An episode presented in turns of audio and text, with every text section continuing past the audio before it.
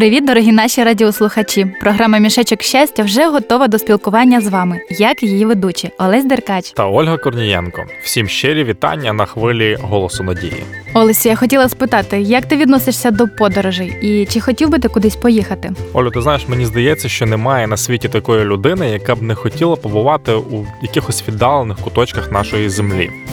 Я теж вже досить давно маю бажання поїхати до своєї бабусі, яка проживає у Сполучених Штатах Америки. Я впевнений, що моя мрія дуже скоро здійсниться.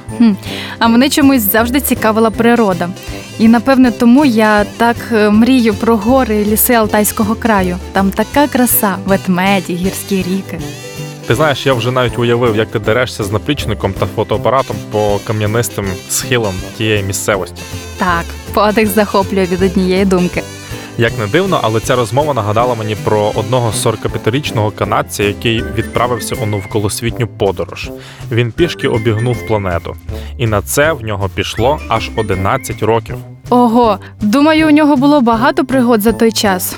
Дуже схоже, до речі, на героя книги Джона Буньяна про Пілігрима у небесну країну. Олю, я скажу тобі, що всі ми пілігрими.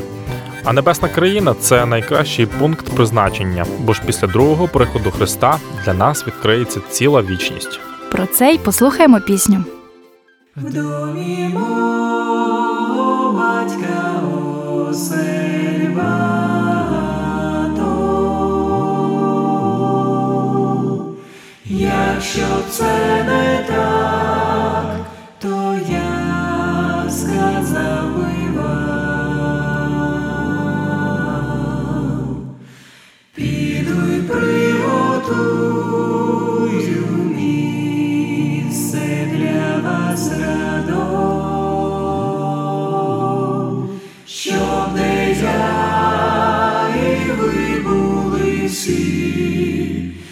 всі